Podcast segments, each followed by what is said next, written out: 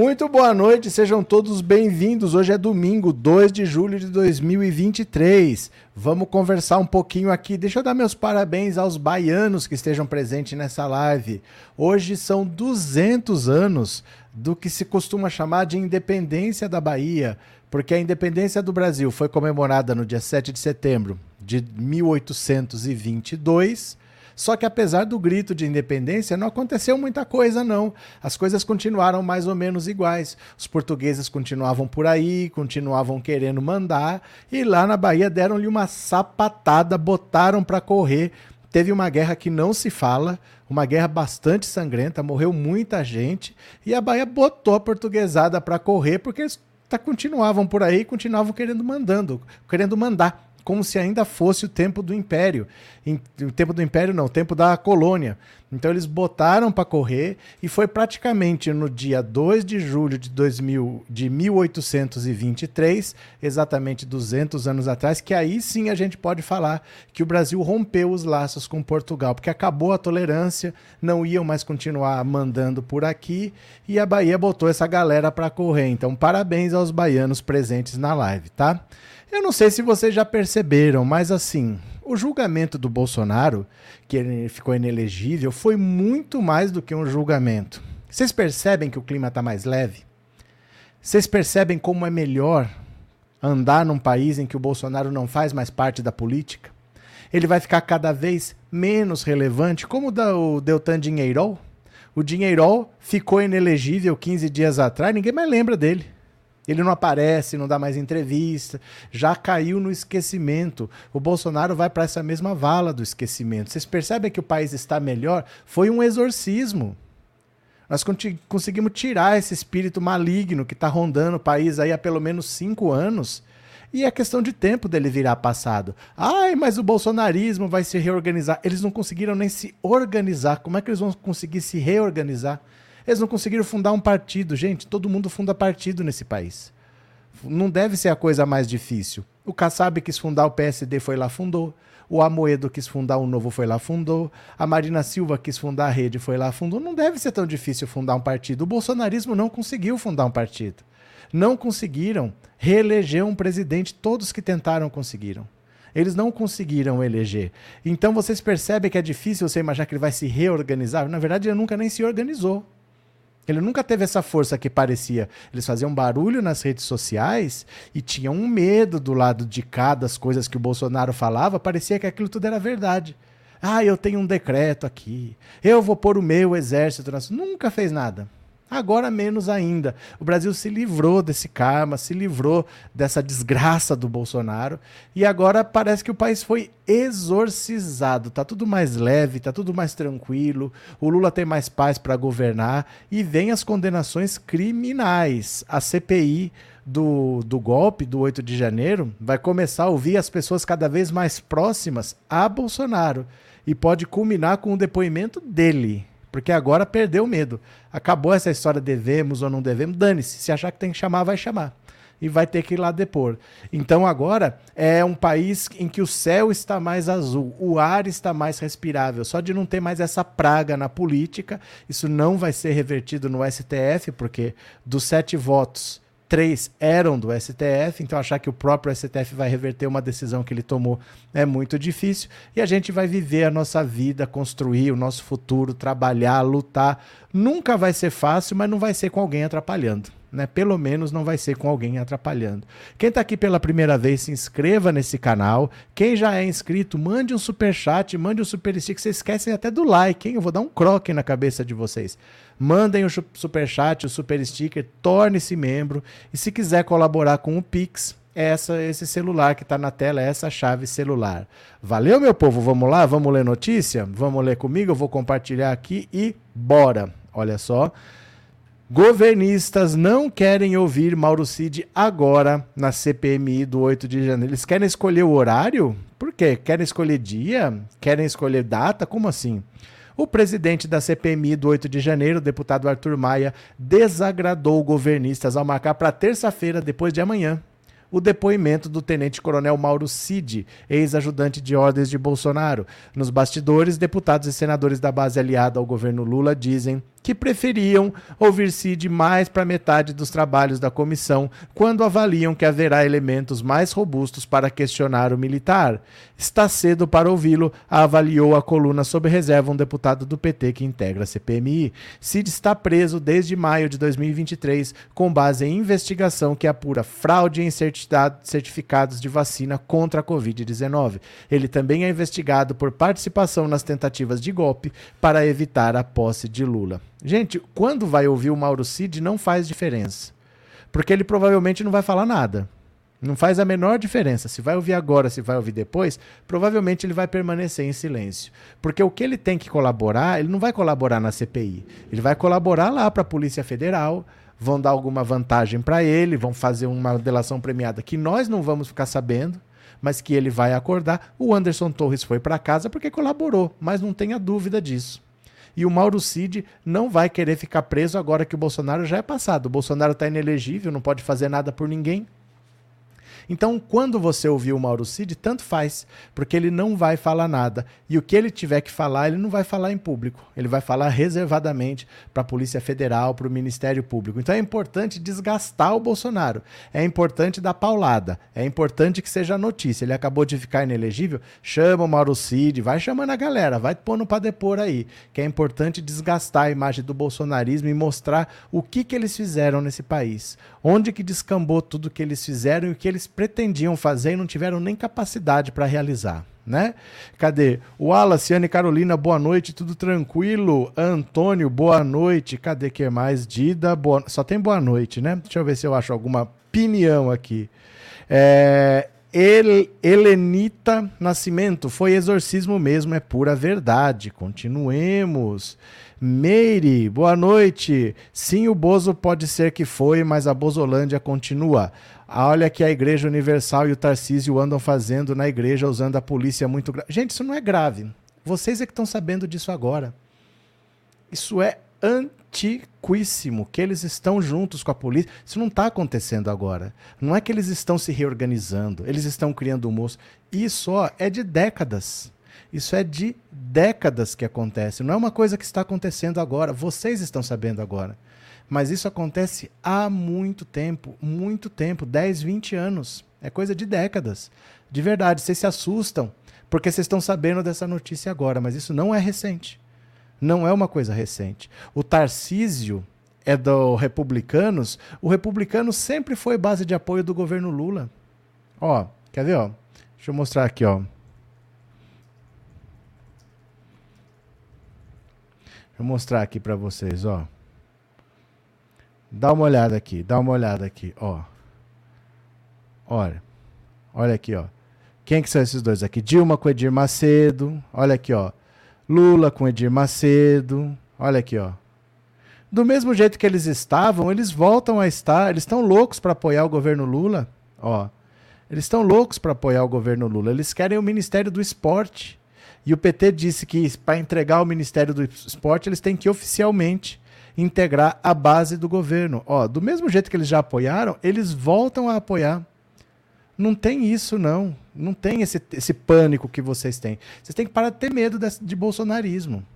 Tem que parar de ter medo. Nós vencemos. Nós vencemos. O Lula vai governar. Se ele não for reeleito, ele vai fazer o sucessor, vai fazer um excelente governo. Nós conseguimos, gente. Nós vencemos a eleição Bolsonaro está inelegível, vai ter um candidato da direita, vamos passar por cima. Das últimas seis eleições, vencemos cinco. Só não vencemos todas porque tiraram o Lula da eleição. Aguenta as pontas, viu? Cris, obrigado pelo super chat, obrigado por ser membro. Regina, obrigado pelo super sticker, obrigado por ser membro. Professor Elias, também obrigado pelo super sticker e por ser membro. Érica, obrigada pelo super chat e Lisete, obrigado pelo super sticker, obrigado por ser membro também, muito obrigado. Cadê, cadê, cadê? Cadê? É, Paulo, tô por fora, já imaginava que o campeonato tinha dado uma aquecida porque o meu cunhado, minha irmã e meu sobrinho ainda estão lá. O que, vocês estão falando? Joseildo, aquelas mentiras sobre as escolas em 2018 diziam que era a doutrina do PT foi que elegeu esse problema para o Brasil. Não é verdade. Não é verdade. Bolsonaro não foi eleito por causa de fake news. A fake news, ela não muda o voto ela é uma desculpa para o voto. Eu lembro que as pessoas chegavam para mim quando o Bolsonaro começou a crescer e elas vinham sondando assim, né? Meio que assim, quem que você vai votar? Quem você tá... Os bolsonaristas tinham vergonha de falar que iam votar no Bolsonaro, porque o cara era o bizarro. É o cara que só falava na Luciana Gimenez, só falava no CQC e só falava no Pânico. Ele não dava entrevista em lugar sério, não tinha nada sério para falar. Era racista, homofóbico, machista. Então, as pessoas tinham vergonha de falar que ia votar no Bolsonaro e vinham sondando. Em quem você vai votar? Eu não sei o quê. Você já sabia que era bolsonarista chegando. A fake news serve de desculpa. Eu não estou votando porque ele é racista. Eu não sou racista, eu não estou votando porque ele é homofóbico, porque eu não sou homofóbico, mas olha o que, que o PT está querendo fazer nas escolas. Isso era para você justificar o voto, mas o voto você já tinha. Ninguém mudou o voto por causa de fake news. As pessoas já tinham o voto e usaram a fake news como desculpa. Ou você acha que alguém da esquerda, por exemplo, caiu nessa conversa de kit gay, de mamadeira de piroca? Não, isso aí era desculpa, gente. Isso é para as pessoas poderem falar: eu não gosto desse Bolsonaro, eu não concordo com o que ele fala, mas como é que eu vou votar nesse PT? Olha o que, que ele quer fazer aqui. Isso só serviu de desculpa. Isso só serviu de desculpa. O Bolsonaro venceu a eleição porque o Lula não disputou. Se o Lula tivesse disputado, nem que ele tivesse preso, sem fazer campanha, ele vencia do mesmo jeito, porque em agosto ele estava com 39 e o Bolsonaro estava com 19. Aí o STF viu que ele ia vencer a eleição preso, impediu ele de disputar a eleição. O Haddad só fez três semanas de campanha. Três semanas no primeiro turno, três semanas no segundo turno e foi a 44 mais duas semanas ele vence aquela eleição também. Quem, veio, quem fez o Bolsonaro vencer aquela eleição foi a ausência do Lula. Tirar o Lula da eleição é que fez ele vencer. O resto é secundário viu?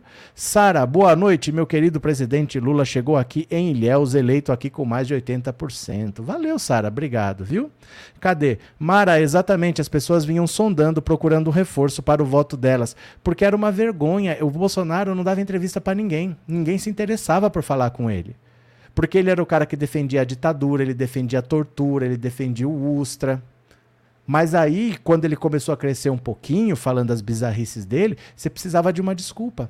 Não é porque ele é racista. Eu não estou votando nele porque eu também sou racista. Mas como é que eu vou votar no PT? Olha que esse PT. Olha uma madeira de piroca. Olha o que gay.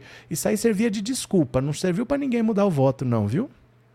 Cadê quem mais? Maria, obrigado pelo super sticker e obrigado por ser membro, viu? Muito obrigado. É, Maria Cleonice, o Bolsonaro não vai para cadeia? Quando for julgado e condenado, sim. Mas ele não foi julgado e condenado ainda por crime comum. Ele foi julgado e condenado por um crime eleitoral. Então ele fez uma reunião com embaixadores, aquilo foi considerado desvio de finalidade, abuso de poder político, é, uso indevido dos meios de comunicação. Isso aí não dá cadeia. Isso aí é crime político. Porém, o ministro Benedito Gonçalves falou: esse meu relatório eu quero que seja enviado para o TCU para ver os gastos que ele teve, cobrar os gastos dele, ainda aplicar multa, e quero que isso seja enviado também para o STF para ver, ver se teve crime também, para ver se tem crime. Então é um caso eleitoral que vira uma ação civil para pedir dinheiro e vira uma ação criminal também tem os outros inquéritos. Tem o inquérito da fake news, tem o inquérito da, daquela live que ele fez dizendo que a vacina da Covid provocava AIDS. Tem outro que ele vazou um inquérito sigiloso da Polícia Federal. Teve outro da, das milícias digitais. Tudo isso vai acontecer. Mas tudo isso são processos. Processos são várias etapas. Por causa simplesmente da inelegibilidade, ele não vai preso, viu? Mas tem outras coisas que vão levar ele para cadeia, tá? Lourdes, a hora do Bozo vai chegar. É que assim, gente, as coisas estão indo muito rápido. É que as pessoas querem que seja instantânea. Mas em seis meses. Em seis meses o Bolsonaro já está inelegível. São só seis meses. É muito rápido. Eu não achava que ia ser rápido. No primeiro ano do governo Lula, não achava que isso ia acontecer. De verdade. Carlos Guerra, boa noite. A grande verdade é que as pessoas têm preguiça de buscar por boa informação. Isso, como resultado, deu Bozo. É que tem duas coisas, Carlos. É que assim, as pessoas realmente têm preguiça. As pessoas mais esperam a informação chegar do que vão até a informação. Isso é uma verdade, sim. Mas a estrutura que o Bolsonaro usava era muito específica. Então ele não jogava a informação aí, vamos ver aonde vai. Ele conseguiu pegar os dados dos usuários do Facebook, e o Facebook sabe quem você é, sabe que idade você tem, o que, que você gosta, baseado nos seus cliques. Ela sabe o que, que você se interessa, o que, que você não se interessa, tem tudo lá. Aí contratou uma empresa chamada Cambridge Analytica, que pegava esses dados e transformava em perfis. Então, esse cara aqui é mais conservador, esse cara é mais religioso, esse cara aqui é mais contra a corrupção. ia dividindo em perfis. E depois ele fazia fake news específicas para cada perfil. Então tinha uma fake news específica para caminhoneiro, tinha uma, uma fake news específica para policial, tinha fake news específica para idosa dona de casa. Então, para um era uma madeira de piroca, para outro Lula vai fechar a igreja, para outro o Lula vai abrir não sei o que, vai, sabe? Então é uma estrutura bem montada de fake news. Mas a fake news não virava voto. A fake news justificava o voto. Tem gente que nunca gostou do Lula, nunca vai gostar. E a fake news caía como uma bomba para eles saírem espalhando por aí. Mas ele já tinha esse voto. Né? Então é uma estrutura muito bem montada e muito robusta. Acabou o dinheiro, acabou o mandato, você vê que parou o gabinete do ódio um pouco, né? Cadê? É, Paulo, antes da live começar, já apareceu o gado por aqui, obviamente, cortei no pescoço. Cadê? Bora para mais uma, bora para mais uma. Roberto Jefferson comprou armas enquanto cumpria prisão domiciliar. Vocês acham que tem chance desse cara voltar a ver a luz do dia normalmente? Andar na rua e sentir o vento no rosto? Olha que figura. Roberto Jefferson comprou uma carabina, uma pistola e pelo menos 150 cartuchos enquanto estava preso por ordem do STF, mostram notas fiscais e documentos emitidos pelo Exército obtidos pelo Globo. A arma curta, um modelo Force Plus calibre 9mm da fabricante italiana Tanfoglio, foi adquirida no nome de Jefferson numa loja de Brasília em 22 de dezembro de 2021, quando o ex-deputado ainda ocupava uma cela no complexo de Jericinó. Já a carabina Smith Wesson calibre 5.56, usada posteriormente por Jefferson para atirar em policiais federais, foi registrada junto à 11ª Região Militar no período em que ele estava em prisão domiciliar, apesar de a lei brasileira vetar a posse de, e compra de armas a investigados ou réus em ações penais, o Exército avalizou a aquisição da sinal. Que beleza! Que beleza, hein? Com que zelo o exército cuida das armas em circulação, né? Falhas, omissões e possíveis crimes cometidos por militares que deveriam atuar para impedir a compra de armas por Jefferson são objeto de um inquérito na Polícia Militar aberto pelo Exército em maio passado após requisição do Ministério Público Militar. Num ofício encaminhado ao comando da 11ª Região Militar em maio passado, a promotora Caroline Piloni alega que é necessário apurar eventuais responsabilidades criminais quanto à manutenção ou ao deferimento de aquisição por parte de Roberto Jefferson de novos produtos controlados pelo Exército no período em que lá já era investigado em inquérito criminal pois réu em, e depois réu em ação penal. Piloni também determinou que o oficial responsável pelo IPM não tenha servido a partir de 2021 no Serviço de Fiscalização de Produtos Controlados, setor que está no centro da investigação. As duas armas compradas por Jefferson enquanto estava preso só foram apreendidas em 23 de outubro do ano passado, após o político ter atirado 60 vezes com a carabina 5.56 na direção de policiais federais. Os agentes foram à sua casa, encomendador Levi Gasparian, no interior do Rio, para cumprir uma decisão do ministro Alexandre de Moraes do STF, que havia determinado o retorno do ex-deputado a um presídio. A carabina 5.56, registrada em nome de Jefferson no Exército no dia 4 de julho de 2022, apenas três meses antes do ataque, foi entregue à PF por Kelmon Luiz da Silva Souza, o padre Kelmon, seu aliado, depois dos disparos. Já a pistola 9mm, comprada por R$ 14.400 em nome de Jefferson quando ele ainda estava preso preventivamente no complexo de Jericinó, foi encontrada em, sem seu cano dentro de uma maleta após buscas na residência. Junto à arma foi apreendido seu certificado de registro no Exército de 10 de maio de 2022. Olha só o que, que esse exército faz nesse país, porque eles gastam, as Forças Armadas no Brasil gastam o mesmo do que o SUS. Imagina tudo que você gasta com o SUS. Daria para ter um SUS com o dobro de dinheiro se você não gastasse com eles. Eles não conseguem sequer controlar as armas e a função é essa. A função desse registro é esse. Ó, oh, quero registrar uma arma. Peraí, o senhor não pode ter arma. Aqui não, não, o senhor não tem esse direito de ter arma. Onde o senhor comprou essa arma? Como é que o senhor estava preso e o senhor comprou essa arma? O que aconteceu aqui? A função desse órgão é esse. E eles registraram armas em nome do Roberto Jefferson quando ele estava preso. É proibido alguém que está preso ter armas, ter posse de armas. E eles registraram. Não é que acharam com o Roberto Jefferson, eles cederam, eles deferiram o registro enquanto o Roberto Jefferson estava preso. Como isso é possível? E eles custam o mesmo que o SUS. Daria para ter o dobro de dinheiro para ter uma aquela aquele cuidado hospitalar no Brasil, aquela saúde da família, era para ter um SUS com o dobro de capital, se a gente não perdesse dinheiro com esse bom bando de milico que não faz nada, não fazem rigorosamente nada e o que fazem, fazem mal feito. É inacreditável que eles registraram armas para um cara preso e depois a Polícia Federal tomou 60 tiros e ainda teve três granadas na cabeça, né? Cadê? Anne Carolina, corte rápido e Tramontina. Cleide Ribeiro, oi, que saudades que os outros processos. O que aconteceu? Qual que é o caso? Conta para mim. José Gonçalves, Bolsonaro não só foi preso no começo do ano porque calou a boca e fugiu do país, assim não pôde ser preso em flagrante, agora tem que seguir o devido processo legal.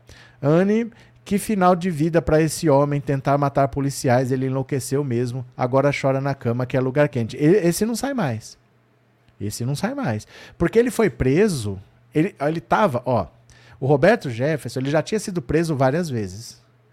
Mas aí, depois de um tempo, deixavam ele ficar em casa com tornozeleira eletrônica, sem poder dar entrevista, sem usar redes sociais, sem encontrar com outros investigados. Aí ele faz um vídeo xingando a Carmen Lúcia de cima e embaixo. Aí o Xandão vai lá, manda ele voltar para o regime fechado. A Polícia Federal vai lá para executar o mandado de prisão, ele dá 60 tiros de carabina, acertou um agente a sorte da moça, eu não lembro o nome agora, é que a arma, o tiro bateu na arma dela, que estava dentro do coldre. Senão tinha decepado a perna dela, que foi um tiro de fuzil. E só não aconteceu nada porque ela deu sorte do tiro acertar na arma. A arma quebrou no meio com o tiro, pra vocês terem uma ideia. E ainda jogou três granadas em cima do povo. Esse cara, esse cara não sai mais. Porque você acha que ele vai ser absolvido dos xingamentos contra Carmen Lúcia? Ele não vai ser absolvido. Ele atacou o STF e quatro tentativas de homicídio, gente. Não é pouca coisa, não. São quatro tentativas de homicídio, né? Cadê vocês?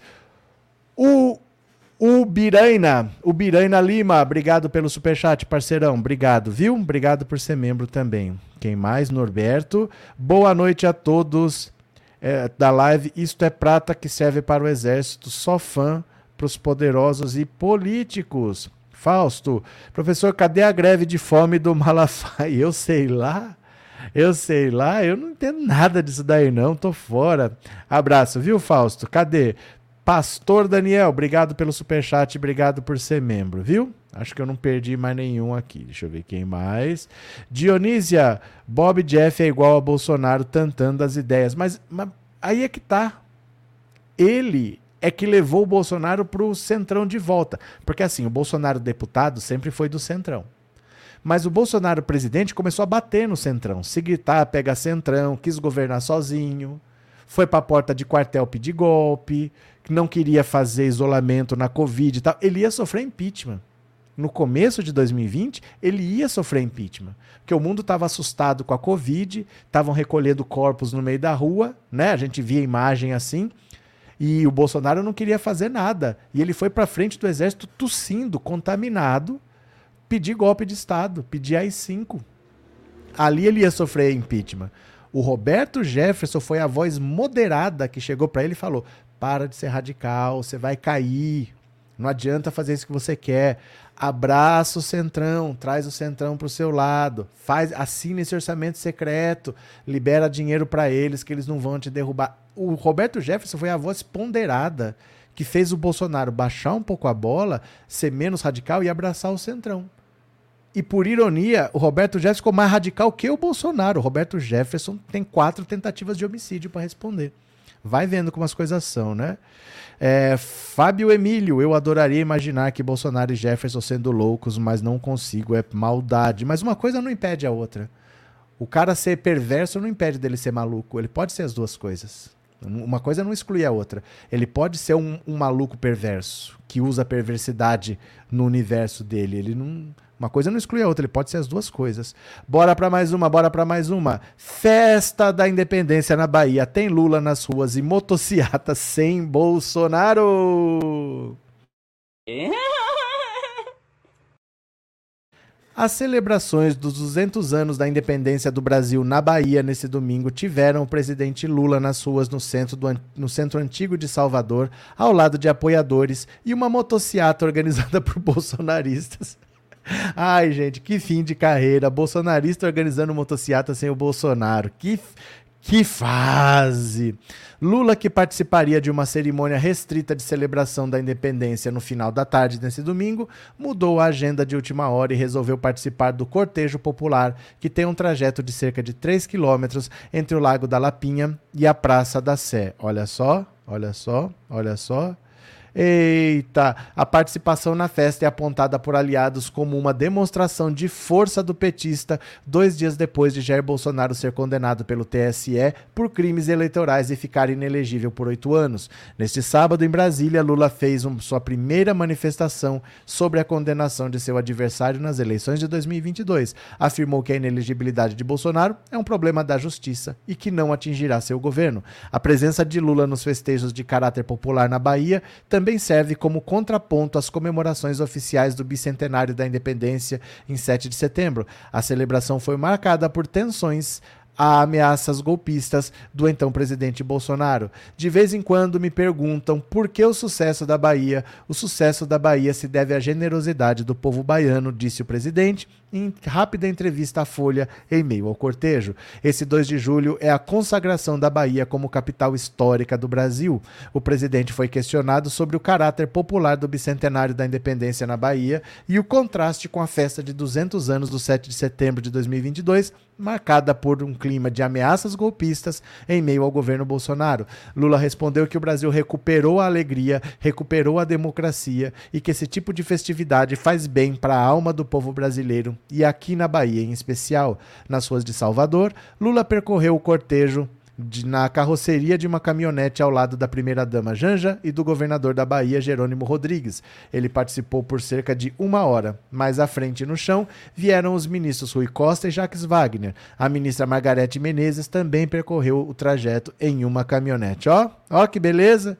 Ó, que beleza. É isso, meu povo, é isso. Lula que não pode sair na rua. Lula vem pra rua. Por que, que você não veio pra rua? Bolsonaro está inelegível e o Lula está abraçado pelo povo brasileiro, né? O, olha, vamos ver, tem mais fotos aqui? Ó, a terra plana não dá voltas, ela capota. Olha só se pode, ó. Eita, nós, que coisa mais linda. Pronto, acabou? Era só isso? Então, beleza. Olha, definitivamente Bolsonaro é uma página tenebrosa virada e nós estamos andando para frente. O Lula precisava exorcizar Bolsonaro, exorcizar as ameaças de golpe para governar sem ter que olhar para trás. Agora é tudo problema da justiça. Tem uma CPI acontecendo, tem inquérito no STF, tem uma outra CPI na Assembleia Legislativa do Distrito Federal. Então, deixa a justiça resolver agora, porque o Bolsonaro vai ser uma voz que cada vez vai falar menos, né? Eu, Patrícia Batista, Adailson, logo logo poderemos gritar é tetra, é tetra Lula 2026. Raimundo, boa noite, que a justiça seja feita, sou PT, sou Lula. Valeu, meu caro. Guia Martins, assim como a classe média, para não assumir que foram derrotados, o gado evangélico sumiu dos cultos. Eu acho é pouco. Cadê? É, Val Santana, o Brasil voltando a, a reapirar. Lula lindo. Reapirar? Respirar, né? Voltando a respirar, tá certo. Cadê? É, Juliana, Bolsonaro, você não vai perder, eu posso ouvir o choro do PT. Ai, agora quando a gente lembra, passamos, hein, gente? Passamos por cada coisa que não foi fácil, não. Quem quiser contribuir com o canal, o Pix está aqui na tela, tá? A chave Pix é esse celular. colabore com o canal, dê a sua contribuição, porque aqui não tem não tem o Pix do Bolsonaro, viu? Só tem a Lei Rouanet. Eu vivo da mamata da Lei Rouanet, são 4 trilhões de reais todo dia aqui. Bora para mais uma, bora para mais uma. Banco Central reforça a expectativa de redução dos juros. Agora até essa besta aqui tá se enquadrando, ó. O tal do Campos Neto, ó.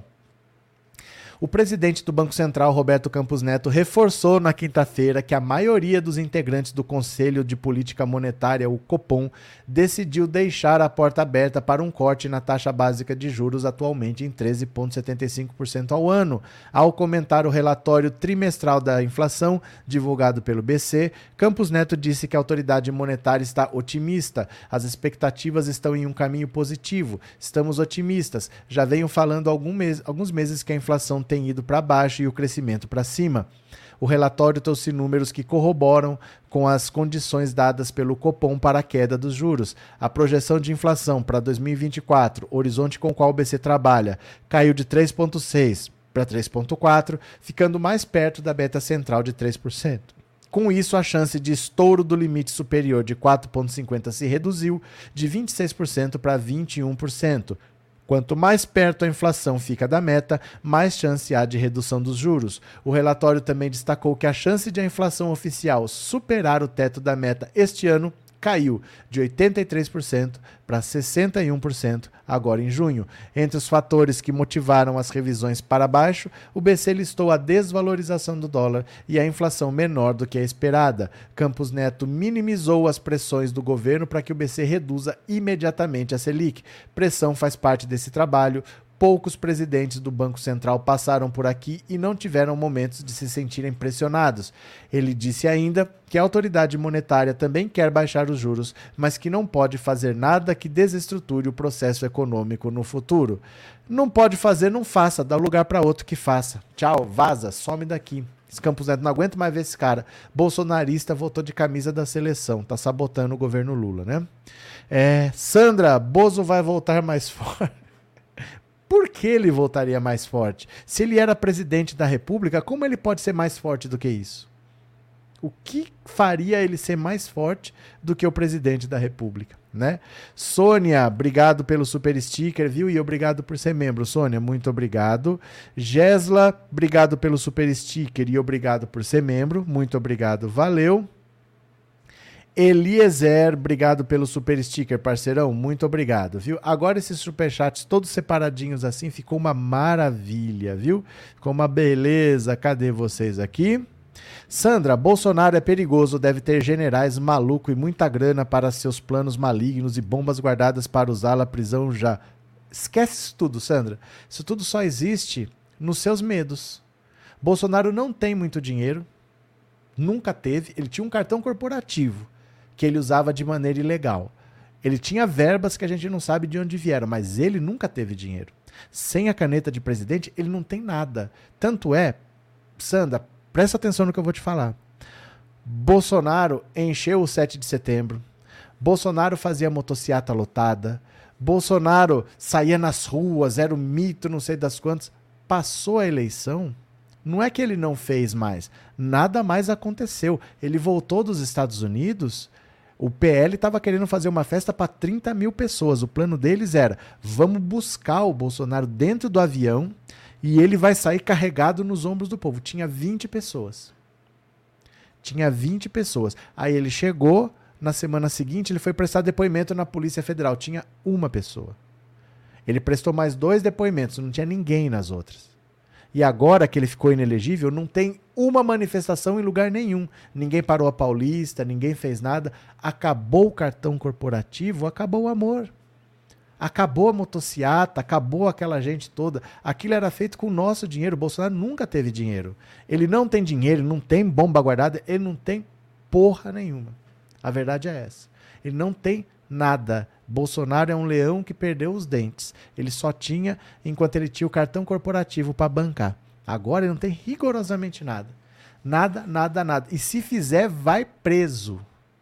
Se fizer, vai preso. Ele não é mais presidente da República. Antes ele tinha um escudo. Ele só iria preso se o Aras denunciasse. Agora, se ele fizer qualquer graça, ele vai preso e ele sabe. Por isso mesmo que ele não vai fazer, viu? Fica de boa, fica de boa.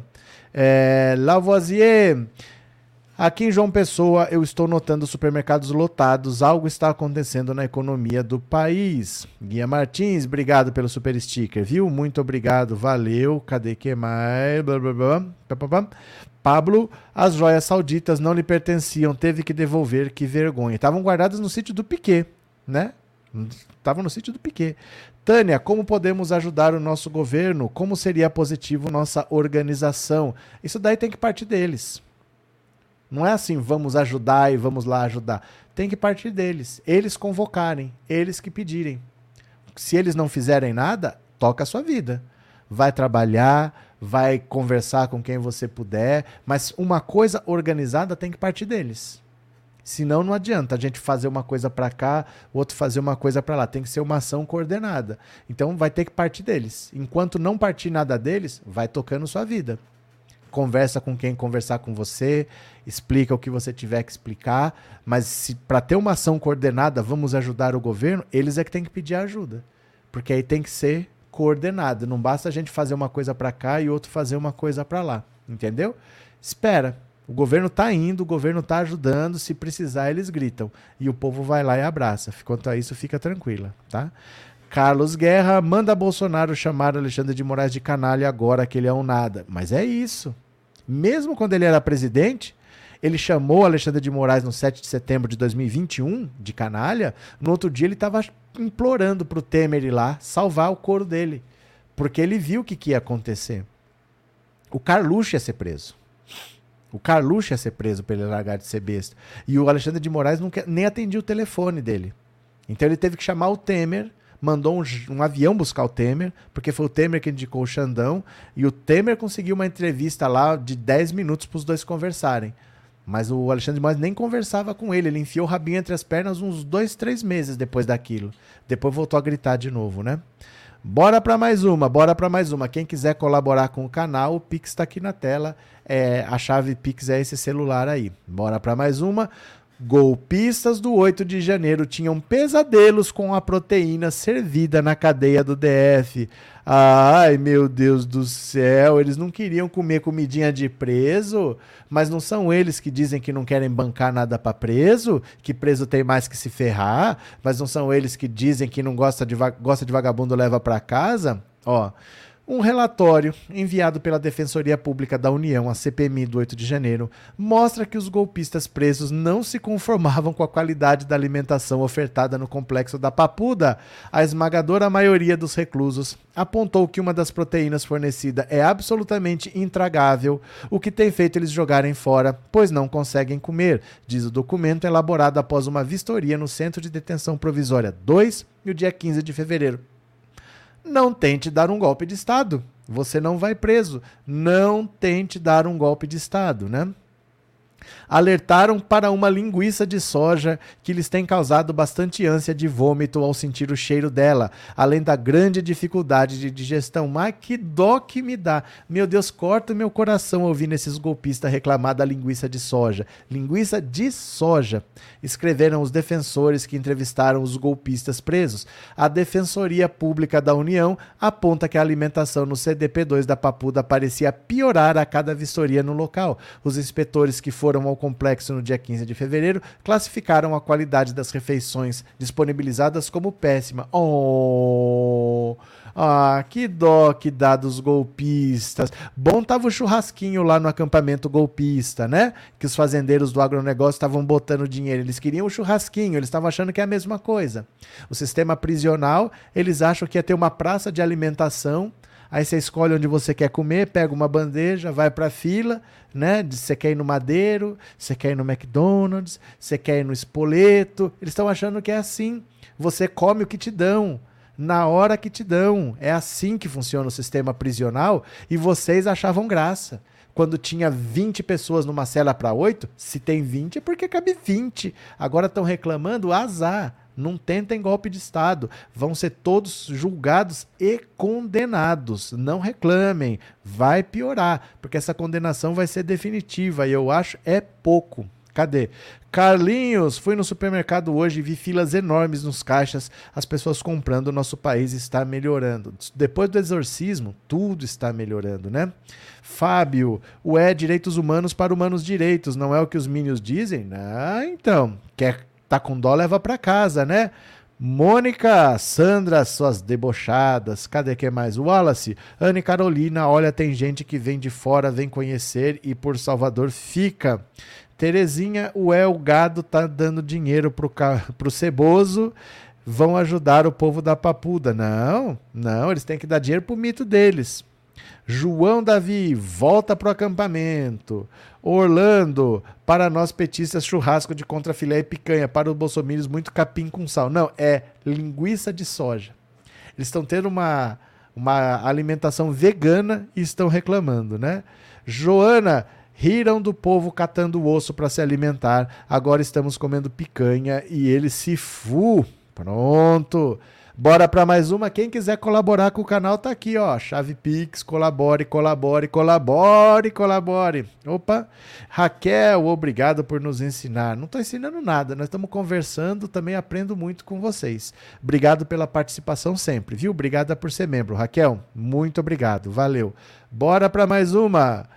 Prisão de Marcos Valério ainda é uma esperança para a Polícia Federal. A Polícia Federal tá doida para prender o Marcos Valério e eu acho muito pouco a Polícia Federal ainda trabalha com a possibilidade de o pedido de prisão do senador Marcos Duval ser acatado pelo ministro Alexandre de Moraes do STF. No último dia 15, o senador foi alvo de busca e apreensão no âmbito de uma operação que apura a obstrução de investigações sobre os ataques de 8 de janeiro. Na mesma ação, a Polícia Federal pediu a prisão do senador, o que não foi confirmado. No entanto, investigadores afirmam que foi encontrado um vasto acervo no celular de Duval que pode complicar ainda mais a vida do senador.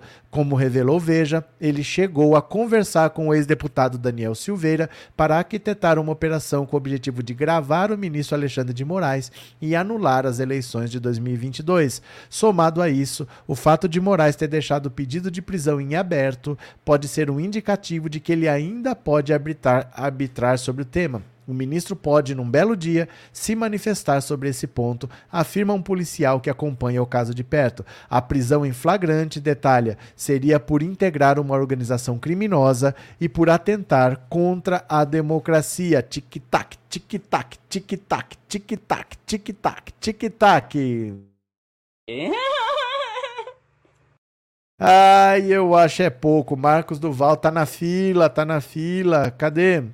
É, Bruno Bernardes. Sim, também acho que devem se recandidatar para 2026 pelo menos mais um mandato. Quem mais? Altelina, linguiça de soja é saudável. Eu como lasanha com carne de soja, kibe também fica uma delícia. Ai, ai, Eliane, ouvi um daqueles terroristas que foi depor dizer que já tá indo embora. Como assim já vai sair da cadeia? Mas vocês acreditam em tudo que vocês ouvem, gente? Vocês não são adultos, não? Não pode acreditar em tudo que a gente ouve. E daí que ele falou? Gente, pô, as pessoas mentem. As pessoas mentem. Vocês não vão acreditar em tudo que vocês ouvem, não, né? Cadê? É, Meire, eu quero prisão do cara de cavalo. Tá chegando, tá chegando.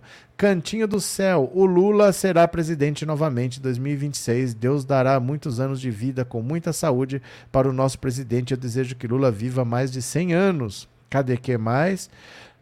Ant-Man, PF querendo enjaular o fake da SWAT. Cris, anistiar não é assim não, não vai passar. Gente, não passou nem a do Daniel Silveira. Quando o Bolsonaro era presidente da República. Você acha que vai passar alguma outra? Já era, né? Marcos Duval, o professor se enganou, disse Miriam. O que aconteceu? É, Márcia, aqui a bandeja do peito de frango que custava 20 conto tá por 12. Pronto. Eliede Marcos Duval vai preso e ainda vai perder a mulher. A Bru, né? Bru, a Bru. É Pablo Huber. Senhoras e senhores, quem é agora Jair Messias? Não sei, mas tá na fila. Está na fila, é o que consta, né? Bora para mais uma, bora para mais uma. Lira antecipa a reunião de líderes que deve discutir a reforma tributária e o arcabouço. Vai ser tudo votado agora, viu? Vai ser tudo votado agora. O presidente da Câmara, Arthur Lira, decidiu antecipar para esse domingo, dia 2, a reunião de líderes partidários. O encontro habitualmente é realizado na segunda-feira. Lira, porém, quer centrar esforços para acelerar a tramitação da reforma tributária e do arcabouço fiscal. Hum, mas está proativo. O Arthur Lira está trabalhando de domingo para ajudar o governo. O que, que não é uma busca e apreensão no aliado, hein? O Arthur Lira agora está proativo, está ajudando o governo, que bonitinho. Cadê, cadê, cadê Arthur Lira? Arthur Lira? Cara de pau. O parlamentar tem uma janela de menos de duas semanas para resolver as questões e cumprir a sua previsão de finalizar a, a, apreciação dos dois textos antes do recesso parlamentar, que começa no dia 15 desse mês. A intenção de Lira é avaliar, ainda hoje, como as mudanças feitas no Senado Federal no arcabouço fiscal serão tratadas. O texto retornou à casa após sofrer três alterações, uma delas sem um acerto formal com os deputados. A tendência é que o texto volte a ser modificado para o formato aprovado inicialmente pelos deputados. A reforma tributária, outro tema na pauta do encontro convocado por Lira, ainda não foi aprovada em nenhuma das casas do Congresso Nacional. Até aqui, apenas o texto do relator na Câmara Aguinaldo Ribeiro foi apresentado.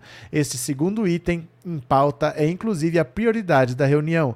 Lira pretende, nesse caso, tomar a frente das articulações políticas e fazer caminhar a medida. Ele alega que a sua ação é porque vê na reforma uma pauta importante para todo o país. O relator é seu aliado. Hum, uma pauta importante para o país. Como está proativo esse menino, né? Acelerar as duas pautas atende também ao que o governo federal pretende. A ideia é votar um impasse no CARF nesta terça-feira, em seguida, pautar os dois temas em discussão. Lira já convocou uma sessão extraordinária para iniciar as tramitações nesta segunda-feira. Um ato da mesa diretora da Câmara também cancelou reuniões das comissões temáticas. A ação possibilitará o esforço concentrado pretendido pelo presidente da casa. Mas mudou, hein? Para quem estava chantageando Lula, para quem estava exigindo o Ministério da Saúde, agora está tá pautando assuntos de interesse do Brasil todo, agora está proativo, está trabalhando no domingo. O que, que é a Polícia Federal modelo calcanhar? O Arthur Lira agora está ajudando o governo, hein? Que beleza! Anne, eu fico chocada de ver Lira trabalhando e no domingo. Ah, algum motivo tem. Resolveu ajudar o governo. Sandra, Bolsonaro queria se instalar no maior cargo político para colar seus filhos lá e não saírem nunca mais. Era o provável. Era o provável. O provável era ter sido reeleito. E aí ele não saía mais mesmo. Mais quatro anos corroendo, indicando mais ministro para o STF. Imagina. Olha, Aposentou Lewandowski, vai aposentar Rosa Weber. Mas o Barroso, que é o próximo presidente do STF, que depois ele deve antecipar a aposentadoria. Se o Bolsonaro tivesse sido reeleito, ele ia indicar mais três. Ele teria cinco de onze. Ele teria cinco de onze. Dificilmente ele perderia uma votação. Ele poderia aparecer com 800 cabeças aí na mão, assim, de pessoa decapitada. O STF ia falar: tá tudo certo é constitucional, tá tudo bonito aqui. Ele ia ter cinco ministros lá. Era o normal se isso acontecesse, viu? Né, ele se perpetuar para lá. Regina, olha que não faz uma ação da PF. Verdade. Manuel, por isso que desde sexta-feira eu agradeço a Deus por ter nos livrado dessa praga ruim, porque nada acontece por acaso, tudo depende da vontade de Deus. Eu não gosto desse, desse tipo de assunto. Eu não gosto. Não acho justo com 700 mil vítimas da Covid. Se era possível tirar, podia ter tirado antes. Não acho justo com as vítimas da Covid. Cantinho do Céu, recomendo o nosso presidente tomar a bebida imortal, uma bebida milenar com bucha. Entendi nada. É, Anne, trevosa eu comi por 30 anos, foi aos poucos. Hoje não posso nem sentir o cheiro, não tenho vontade nenhuma, parece até milagre. Cadê quem mais? Cadê? Dalton, aquele filé mignon por 39 ele procurou seu lugar. Cadê? Mônica Wallace, a desespero dele. O que, que aconteceu? que, que aconteceu? É, Tiago, é, boa noite, turma, boa noite. Tiago, Anne, sessão extraordinária, mas isso tá demais, gente. O Lira tá trabalhando, gente. A PF tá no calcanhar dele, né? Toninho Bastião, Lira trabalhando no domingo, terra plana capotando. Dida, também amo, me identifico e me sinto feliz em Salvador. Pronto, quem quiser colaborar com o canal, o Pix está aqui. Eu vou parar a live agora, mas eu volto às 21 horas para a gente conversar também sobre o Jean Willis. O Jean Willis saiu do Brasil ainda em 2018, porque ele estava recebendo ameaça de morte. A Marielle tinha sido assassinada em 2018, era do partido dele, do PSOL. Ele cuspiu na cara do Bolsonaro no dia do impeachment da Dilma e o Bolsonaro tinha virado presidente da República. Ele falou: esse governo não vai me proteger. Ele estava reeleito, ele não assumiu o mandato, ele viajou de férias em 2018 e não voltou. Agora, esse fim de semana, ele voltou para o Brasil de 2018 para 2023, quase cinco anos fora do Brasil. Mas agora, com Bolsonaro inelegível, o Jean Willis voltou e a gente vai conversar um pouquinho sobre isso. Os ares são outros. O julgamento de Bolsonaro foi um grande exorcismo. Você volta? Você volta assim que a live acabar, a próxima live aparece na tela, você já ativa o lembrete. Valeu, meu povo? Vou finalizar aqui, mas eu volto daqui a pouquinho. Volte comigo para mais uma. Beijo, beijo, beijo. Até daqui a pouco, até daqui a pouco, até daqui a pouco.